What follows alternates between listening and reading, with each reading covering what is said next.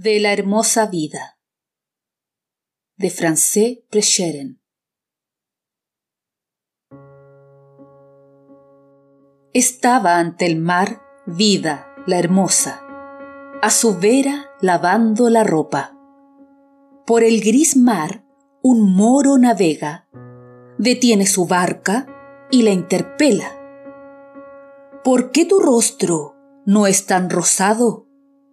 ¿Por qué no florece como antaño, como en aquellos hermosos años? Responde así la hermosa vida. ¿Cómo ser rosada y floreciente si la desgracia no lo consiente? Mi niño está pálido y enfermo, y a mí me guiaron malos consejos. Me he casado con un hombre anciano. La alegría es un deseo vano. Todo el día, triste, llora el niño y tose de noche mi marido. Responde el moro a vida la hermosa. Si un gran dolor en tu casa mora, ven conmigo a través del gran mar tus asiagas penas a sanar.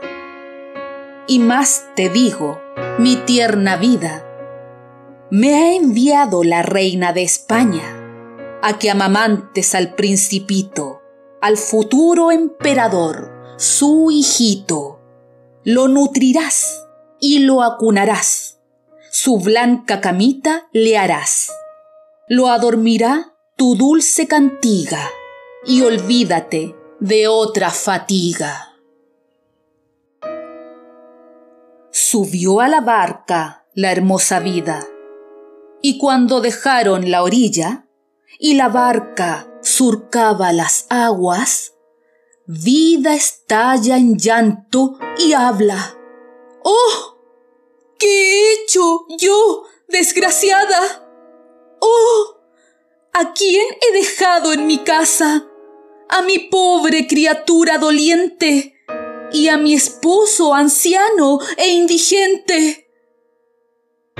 Después de pasadas tres semanas, Vida conoce a la soberana. Se alza vida en hora temprana para ver el sol en la ventana. Para atenuar su enorme dolor, comienza a hablar al rosado sol. Oh sol, decidme, fúlgidos rayos, ¿qué hace mi niño, mi hijo malsano? ¿Qué podría tu niño hacer? Ayer ardieron velas por él, y tu esposo ha dejado la casa. En tu búsqueda por el mar vaga. Te busca y llorando se lamenta. El pecho le estallará de pena. Cuando sale de noche la luna, Vida se asoma a la ventana para mitigar su pena asiaga.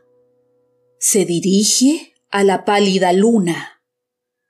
Luna, decidme, frágiles rayos, ¿qué hace mi niño, mi hijo malsano? ¿Qué puede hacer ahora tu niño? Hoy tu niño ha sido sepultado y tu esposo ha dejado la casa. En tu búsqueda por el mar vaga, te busca y llorando se lamenta. El pecho le estallará de pena. Incesante es el llanto de vida se acerca y le pregunta a la reina, ¿qué desgracia te sucede, vida? ¿Que lloras tan angustiada y tierna? Triste responde vida a la reina. ¿Cómo no llorar? Desgracia mía. Mientras lavaba una copa de oro, de la ventana se me ha caído.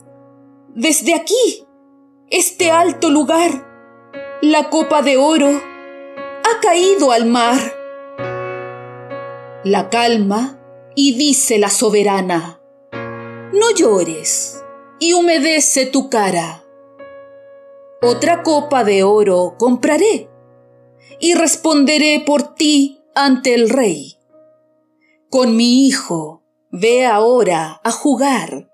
Así puedes calmar tu pesar. La reina compra una nueva copa. Responde al rey por vida la hermosa, que cada día se asoma en vilo para llorar triste a sus queridos.